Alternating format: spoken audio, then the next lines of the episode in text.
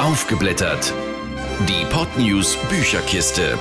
Zeit für die Folge 11. Hier ist aufgeblättert die Podnews Bücherkiste. Und ähm, ja, auch heute wieder Annabel Kopp mit dabei. Hallo.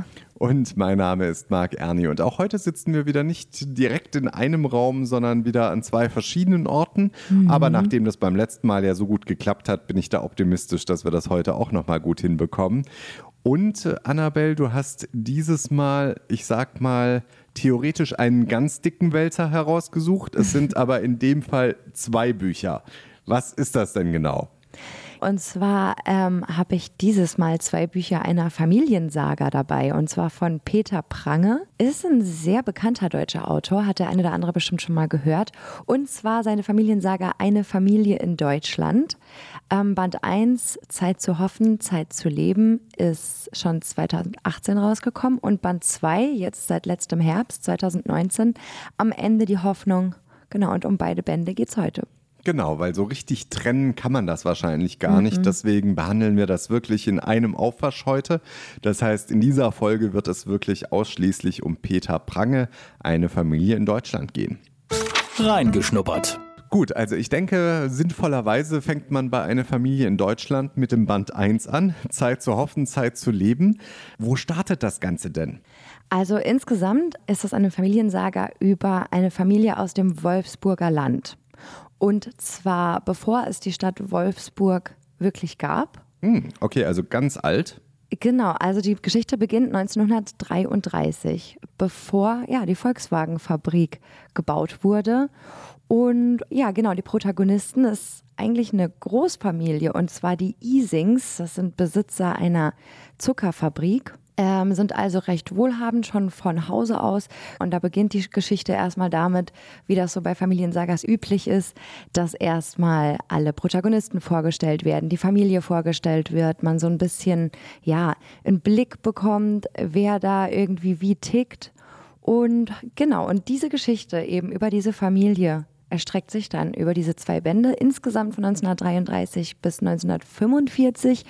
Also ja, das erzählt so ein bisschen die deutsche Geschichte während der Nazizeit in einen Roman verpackt. Ja, und, und wenn du Wolfsburg sagst, wird bestimmt auch eine große Autofirma eine wichtige Rolle spielen. Ganz genau, das auf jeden Fall, das kann man sich auch schon denken.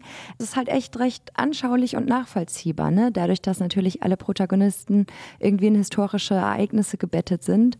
Äh, ja, das ist, glaube ich, auch das Ziel der Romane, so ein bisschen Infotainment. Okay, das klingt ja durchaus interessant und dann würde ich vorschlagen, lernen wir mal den Autor ein bisschen näher kennen. Der Autor. Du meintest ja schon, Peter Prange ist kein ganz Unbekannter. Ich weiß auch, dass eine Familie in Deutschland schon seit äh, viel oder ich weiß auch, dass eine Familie in Deutschland schon länger in den deutschen Bestsellerlisten auch immer wieder erscheint. Aber vielleicht kannst du mal so ein bisschen erzählen, welchen Background hat Peter Prange, was macht Peter Prange, wer ist eigentlich Peter Prange? Peter Prange schreibt vor allem Bücher. Eines seiner bekanntesten ist das Bernstein-Amulett. Das wurde sogar verfilmt. Ich weiß nicht, sagt dir das was? Ja, habe ich schon mal gehört, aber gesehen habe ich den Film nicht. Das weiß ist ich schon mal. So Gelesen auch nicht. So ein Historienroman im Grunde. Eigentlich kommt er aber aus einer anderen Ecke. Und zwar hat er nämlich Romanistik, Germanistik und Philosophie studiert an mehreren Unis. In Göttingen, in Perugia, in Paris und in Tübingen. Und hat sogar promoviert. Bunte Mischung. Auf jeden Fall. Und ja, bevor er so richtig durchgestartet ist als Schriftsteller, hat er als Wissenschaftler gearbeitet und teilweise sogar als Unternehmensberater. Aber er sagt selber, das Schreiben hat ihn schon seit seiner Kindheit begleitet. Sein Vater, der hatte ein Bettengeschäft und hat den kleinen Peter Prange öfter mal mit zu Kunden genommen.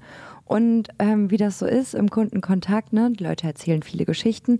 Und das hat ihn eben schon seit seiner Kindheit fasziniert und ja, er wollte auch so ein Geschichtenerzähler werden. Ist er mittlerweile Bestsellerautor. Hat er ähm, denn dann eigentlich auch nebenher noch schon geschrieben oder hat er wirklich dann erst später angefangen? Nebenher hat er immer geschrieben, aber irgendwann ging es dann richtig los. Er hat auch schon eine ja, Trilogie verfasst, die Weltenbauer-Trilogie. Ähm, ich kannte es gar nicht vorher, aber ich muss sagen, es klingt sehr spannend und zwar sind das auch drei historische Romane und die spielen auch zu unterschiedlichen Zeiten. Zum einen im barocken Rom, dann während der Aufklärung in Paris und in London des 19. Jahrhunderts. Da geht es so ein bisschen um die Menschheitsentwicklung. Der erste Teil ist die Philosophin und wahrscheinlich bringt er da so ein paar Bezüge aus seinem Philosophiestudium mit rein. Ähm, genau, also diese Weltenbauer-Trilogie ist auch sehr bekannt von ihm, aber das bekannteste Werk wohl bisher das Bernstein-Amulett von 1999. Okay, also das heißt, er setzt sich in erster Linie wirklich immer mit deutscher Geschichte auseinander, oder? Ja, nicht nur ausschließlich deutscher Geschichte, aber auf jeden Fall hauptsächlich. Er hat auch schon einen anderen Historienroman gerade bezüglich der deutschen Geschichte geschrieben. Und zwar heißt das Buch auch Eine deutsche Geschichte. Von 1944 bis 1990 handelt auch um die Themen Flucht, Vertreibung und scheint gut zu funktionieren, weil ja seine Werke haben bisher eine Gesamtauflage von über drei Millionen und wow. wurden schon in über 24 Sprachen übersetzt. Also ja, ich glaube, man kann wirklich sagen, dass es einer von Deutschlands erfolgreichsten Autoren. Das Buch. Ja, heute kann man da ja eher von die Bücher sprechen als das Buch, auch wenn das Ganze ja tatsächlich eben ein wahrscheinlich auch durchaus zusammenfassendes äh, Bild abgibt. Also das heißt, die Bücher gehen wahrscheinlich schon direkt ineinander über oder ist da irgendwie ein größerer Bruch zwischen den beiden Büchern, Annabelle? Nee, das finde ich da ganz schön gemacht, weil das hat man ja öfter mal in zusammenhängenden ähm, Bänden, dass da so ein teilweise kleiner, manchmal auch so ein riesiger Zeitsprung dazwischen ist. Und das ist bei diesen beiden Bänden nicht der Fall. Das heißt, Band 2 startet am Ende von Band 1. Also okay. direkt mit Kriegsbeginn. Und das finde ich ganz gut gelöst, weil ich finde es manchmal so ein bisschen schade. Ne? Du hast Band 1 beendet und willst wissen, wie es weitergeht, also direkt weitergeht. Und dann blätterst du in Band 2 und siehst, okay, wir sind jetzt 20 Jahre später. Hm. Hm. ist nicht so schön. Gut, auf der anderen Seite ist dann die Fantasie gefragt und man muss sich vieles eben zusammenreimen, wie das dann so kam. Manches wird ja dann manchmal auch in so Rückblicken aufgeklärt, aber in dem Fall geht das wirklich nahtlos ineinander über. Also man kann wirklich sagen, eine Familie in Deutschland ist wirklich eine Saga, die sozusagen am Stück durchzulesen ist. Ja, es wird eben gezeigt, wie sich das Leben der Familie insgesamt oder beziehungsweise der ganzen Bevölkerung ja eigentlich damals, aber eben am Exempel dieser Familie verändert hat, wie sich das Leben auch der einzelnen Protagonisten verändert von 1933 bis 1945. Ähm, Ausgangslage ist ja, wie ich es schon kurz erzählt habe, die Familie Ising sind recht wohlhabend, sind Zuckerfabrikanten. Die Firma ist schon seit Generationen in Familienbesitz. Wir haben den Vater, Hermann Ising, die Mutter Dorothee Ising und es gibt fünf Kinder. Fünf gleich, gut, war genau. ja zu der Zeit damals normal. Heutzutage wäre das schon eine richtige Großfamilie. Ja, aber damals, wie du sagst, war das ja durchaus sehr normal. Und um diese Kinder vor allem dreht es sich eben, weil diese Kinder natürlich alle ein eigenes Leben haben, eigene Partner haben, eine eigene berufliche Geschichte haben und so weiter und so fort. Und die Geschichte hangelt sich eben an den Geschichten der Kinder und ihrer Partner voran. Die Kinder sind natürlich alle auch total unterschiedlich. Zum Beispiel die älteste Tochter, die liebt Filme und Kino, ist am Anfang des Buches mit einem Kommunisten liiert, was natürlich schon 1933 nicht allzu gern gesehen war, kurz nach Hitlers Machtübernahme. Dann haben wir noch Georg, den zweitältesten Sohn, der eigentlich die Zuckerfabrik übernehmen soll, das aber ganz und gar nicht machen möchte. Der ist nämlich leidenschaftlicher Autoingenieur und arbeitet auch in diesem Feld, was natürlich dann im Laufe der Bücher auch nochmal eine größere Bedeutung kriegt, weil wir erinnern uns, es geht ja zum Teil auch um die Volkswagen-Fabrik, mhm. die in Wolfsburg aufgebaut wird. Klar. Dann haben wir da noch Charlotte, die ist Ärztin, studiert Medizin zu Beginn des Buches, ist verlobt mit Benny. Er ist jüdischer Herkunft, wie man sich denken kann. Ja, sind da auch noch einige Strickfallen während der Nazizeit, die gerade auf diese Beziehung und auch vor allem auf ihren Verlobten Benny warten. Dann haben wir Horst, der ist nicht so der Begabteste der Familie und der ist so das Beispiel im Buch, ja, der liebäugelt eigentlich schon von Anfang an mit den Nazis und mit dem strikten Regiment, das da schon seit 1933 absehbar ist. Und dann gibt es noch Nachzügler Willi, der ist erst ein paar Monate alt, als das Buch anfängt. Und auch um Willi gibt es eine besondere Geschichte, da will ich allerdings jetzt nicht ins Detail gehen um da nicht zu viel zu verraten. Also du siehst, das ist Alle sind sehr unterschiedlich und verschiedene Aspekte, die besonders wichtig waren während der Nazizeit, werden so ein bisschen anhand den Personen eben dargestellt. Mhm. Daraus schließe ich aber auch, es geht dann auch immer mal wieder um verschiedene geschichtliche Ereignisse. Das heißt, man kriegt auch so wirklich was mit, wie damals äh, die Zeit so war, wie man damals gelebt hat und wie man sich wahrscheinlich auch mit ganz vielem arrangieren musste, weil man hatte gar keine andere Möglichkeit und das Leben musste ja irgendwie weitergehen. Ja, ganz genau. Es gibt auch andere Nebencharaktere, die das auch ganz gut darstellen, so zum Beispiel ähm, eine jüdische Familie, mit der Familie Ising befreundet ist oder eben auch der Verlobte von Charlotte. Da kriegt man das wirklich gut anschaulich irgendwie dargereicht was das für die Leute damals bedeutet hat. Und ja, es gibt auch konkrete Beispiele von bedeutenden Ereignissen, die ich zum Beispiel nicht so auf dem Schirm hatte. Ich meine, klar, was auch vorkommt, sind die Bücherverbrennung, die Reichskristallnacht 1938. Das sind natürlich alles Sachen, die ähm, auch im Buch dargestellt werden. Aber worüber ich zum Beispiel nicht so gut Bescheid wusste, war die sogenannte Irrfahrt der St. Louis. Sagte das was? Nein, tatsächlich nicht. Das war von Mai bis Juni 1939 und zwar durften ja so ungefähr 1000 deutsche Juden durften das Deutsche Reich damals verlassen aus Propagandazwecken, weil die Nazis eben der Welt zeigen wollten, ja so schlecht sind wir ja doch gar nicht, wenn wir denen ja sogar erlauben, Deutschland zu verlassen und die sollten mit einem Passagierschiff, der St. Louis, nach Kuba ausgeschifft Ach. werden. Okay. Nur war vorher rein bürokratisch gesehen überhaupt gar nichts abgemacht. Das hm. heißt, weder Kuba noch die USA noch Kanada haben den Leuten erlaubt, dort von Bord zu gehen. Also die sind dann erstmal Richtung Kuba gefahren, kamen da dann nicht an Land, weil. Genau. Okay, und mussten dann weiter und nirgendwo haben sie Unterschlupf gefunden, oder? Nee, nirgendwo. Deshalb auch die Irrfahrt der St. Louis, weil das Schiff wirklich mehrere Monate unterwegs war. Und wo sind sie am Ende gelandet? Wieder in Deutschland? Nicht direkt in Europa, und zwar in Antwerpen ist das Schiff dann wieder eingelaufen. Das war natürlich vielen Geflüchteten damals überhaupt nicht recht, dann doch wieder so nah an der deutschen Grenze zu sein. Mhm. Ja, vor genau. allem hat ja auch die Geschichte gezeigt, dass die Niederlande ja dann doch auch nicht der sicherste Hafen waren. Äh, wenn man da jetzt auch an die Tagebücher von Anne Frank denkt und ähnliches, irgendwann wurde ja auch die Niederlande damals äh, in das Kriegsgeschehen voll mit hereingerissen. Ja, und das wird eben auch im Buch thematisiert, genau das, was du gerade angesprochen hast. Die Flüchtlinge wurden dann auch verteilt, auch auf Belgien, nach Frankreich und Großbritannien.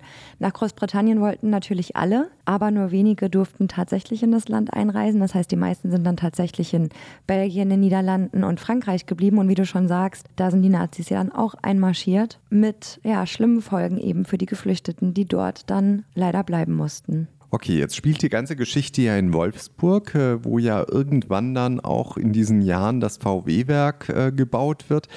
Das ist ja wahrscheinlich auch der Grund, warum Wolfsburg als Handlungsort ausgesucht wurde, oder? Ja, Wolfsburg wurde ausgesucht, wird zumindest im Buch erklärt, dadurch, dass es relativ weit in der Mitte vom Deutschen Reich damals lag. Das Ach, heißt, deswegen lag hat man dort auch das ähm, Automobilwerk aufgebaut.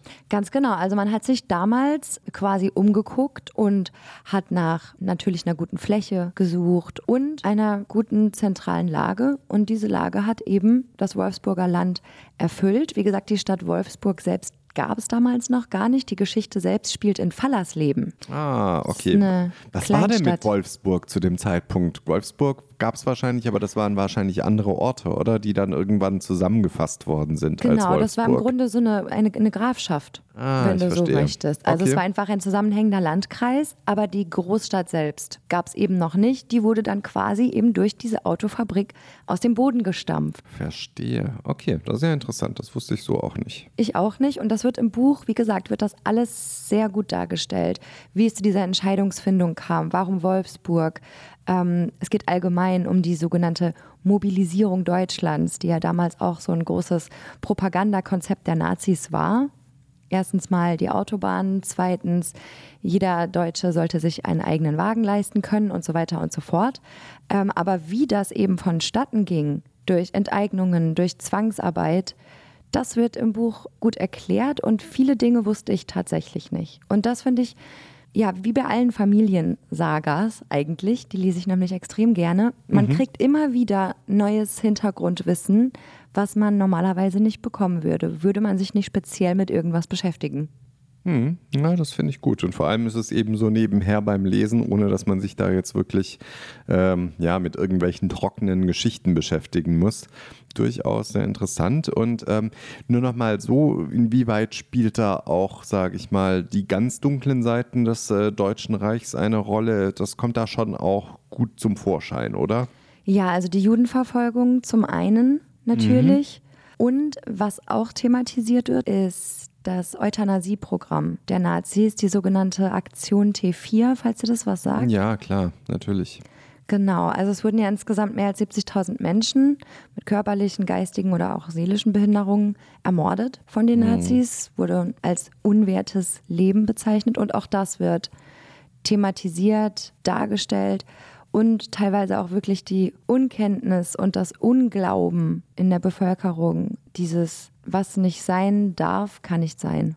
Weißt du, wie ich meine? Ja, dass die das halt einfach so ein bisschen ignoriert haben. Sieht man mhm. ja immer wieder in Filmen oder auch wenn man viele Menschen hört oder auch wenn man sich früher, also mittlerweile wird es ja dann doch auch, sind es ja nicht mehr so viele praktisch, aber wenn man sich so, ähm, ich sag mal, in den 80ern mit äh, älteren Menschen unterhalten hatte, äh, hat man ja öfter so gehört, na, wir wussten das einfach nicht. Wobei man sich das tatsächlich ganz, ganz schwer im Nachgang vorstellen kann.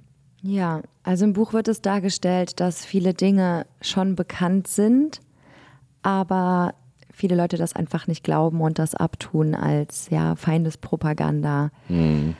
Ja. Fake News sozusagen. Genau, genau. Zusammengefasst. Okay, also es geht um eine Familiensaga, zwei Bände, die auch direkt ineinander übergehen. Gibt es denn irgendwas, womit man das Buch so ein bisschen vergleichen kann, Annabelle? Ja, also es ist eine ganz typische Familiensaga tatsächlich. Ähm, ganz im Stil von Charlotte Link, die Sturmzeit-Trilogie. Ich weiß nicht, ob du die kennst. Auch so ähnlich aufgebaut. Und natürlich auch Ken Folletts Jahrhundert-Trilogie. Hier Sturz der Titanen, Winter der Welt und Kinder der Freiheit ist im Grunde ähnlich. Ich ja. finde, die beiden Bände schreien nach einer Verfilmung. Okay. Es würde sich wirklich gut verfilmen lassen, glaube ich. Bestimmt. Es wirkt teilweise auch so, als ob der Autor das so ein bisschen darauf ausgelegt hätte, da die Figuren äh, ja teilweise sehr flach dargestellt werden, ein bisschen eindimensional, obwohl das Innenleben sehr gut beschrieben wird. Aber irgendwie gibt es wenige Weiterentwicklungen und es ist ab und zu so ein bisschen, ja, plakativ. Aber es sind sehr, sehr, sehr viele Hauptfiguren. Von daher glaube ich, ist es auch sehr schwer, sich da auf einzelne Personen so zu fokussieren, auch als Autor. Okay, und jetzt so von der Story her, wie findest du das so? Also das heißt, du hast vieles sage ich mal, Neues gelernt, was du so vielleicht vorher nicht wusstest. Und ansonsten von der Story an sich her, ist die auch packend? Ja, die Story ist packend, aber gerade weil man merkt, dass Peter Prange eigentlich ein unheimliches historisches Wissen hat, hätte man sich manchmal ein bisschen mehr historische Details gewünscht. Also ich hätte mir mehr historische Details gewünscht. Man wünscht sich manchmal so ein bisschen weniger persönliches Geplänkel. Also es gibt unheimlich viele Dialoge, die teilweise für die Story nicht sonderlich ja, weiterführend sind in dem Maße, wie sie beschrieben werden. Und ja, ich hätte mir eigentlich mehr gesellschaftliche oder politische Beschreibungen gewünscht, anstatt mhm. solche persönlichen Dauerdialoge. Ja, hattest du eher so das Gefühl, das Buch wird absichtlich auf lang auch gezogen oder das jetzt nicht? Also es war schon unterhaltsam, nur eben der Autor hat sich da vielleicht manchmal in das ein oder andere Gespräch seiner Protagonisten etwas ausführlicher äh, sozusagen, ähm, ja. Ja, so wirkt es. Das okay. hast du gerade ganz gut zusammengefasst. Genau, es wirkt tatsächlich so, als ob der Autor sich manchmal selber in den Dialogen so ein bisschen verloren hat und Verstehe. in der Darstellung der Handelnden. Ne? Also das ist, was ich mit plakativ meine, dass dann eben wirklich auch, glaube ich, darauf geachtet wird, wer was wie sagt, damit die Story dann auch stimmig ist und so weiter. Und okay. Mir fehlen so ein bisschen an einigen Stellen, vor allem im zweiten Band, so ein bisschen diese Kriegsrealität mhm. tatsächlich. Mhm. Also man vergisst oftmals in Band 2, dass man ja schon sich nach 1939 befindet. Das ist in anderen Familiensagas, habe ich das anders kennengelernt, dass da auch wirklich gerade diese Geschichten von der Front und so weiter sehr viel stärker thematisiert werden.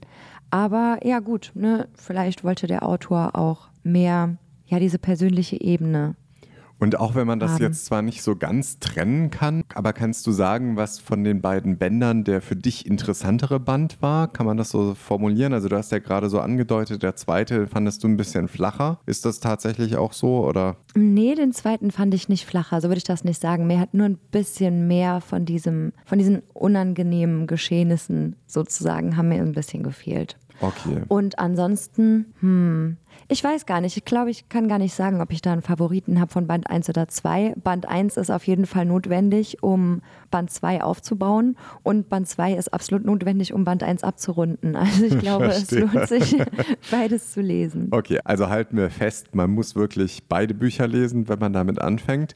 Und ist aber auch so spannend, dass man das dann auch automatisch tut, ja? Ja, das auf jeden Fall. Also ich glaube, wenn man Band 1 fertig gelesen hat, also mir ging es so, wollte ich auch auf jeden Fall wissen, wie es mit den Figuren weitergeht. Gut, und damit kommen wir dann auch, Annabelle, wieder zu der Frage aller Fragen.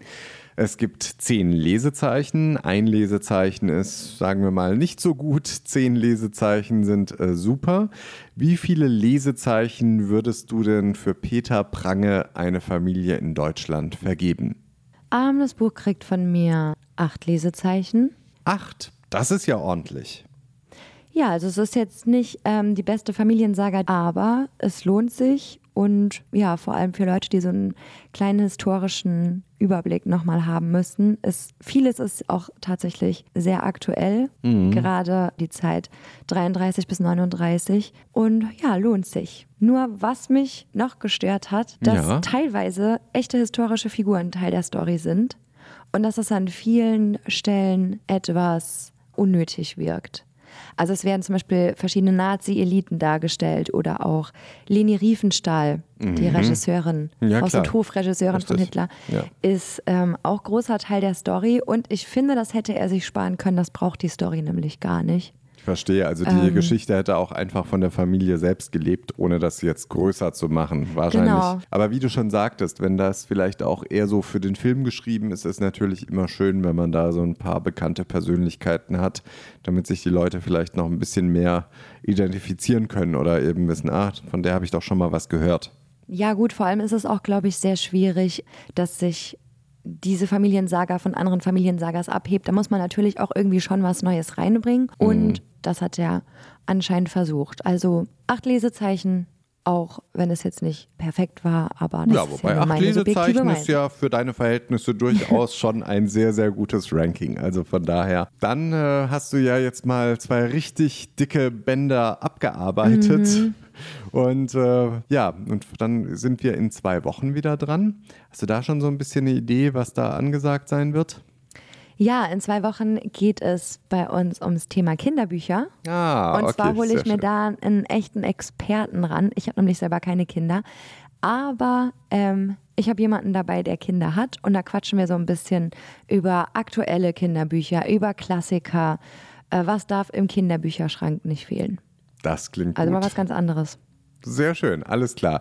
Da bin ich dann mal nicht dabei. Ich freue mich auf alle Fälle auf das Ergebnis. Das heißt, Annabelle, wir beide hören uns wieder in vier Wochen, aber dich hört man schon wieder in zwei. Genau. Und so sieht's aus. Und deswegen sagen wir jetzt Tschüss. Tschüss. Aufgeblättert. Die Podnews Bücherkiste. Jeden zweiten Mittwoch neu. Alle Folgen und weitere Podcasts auf podnews.de. Mehr fürs Ohr.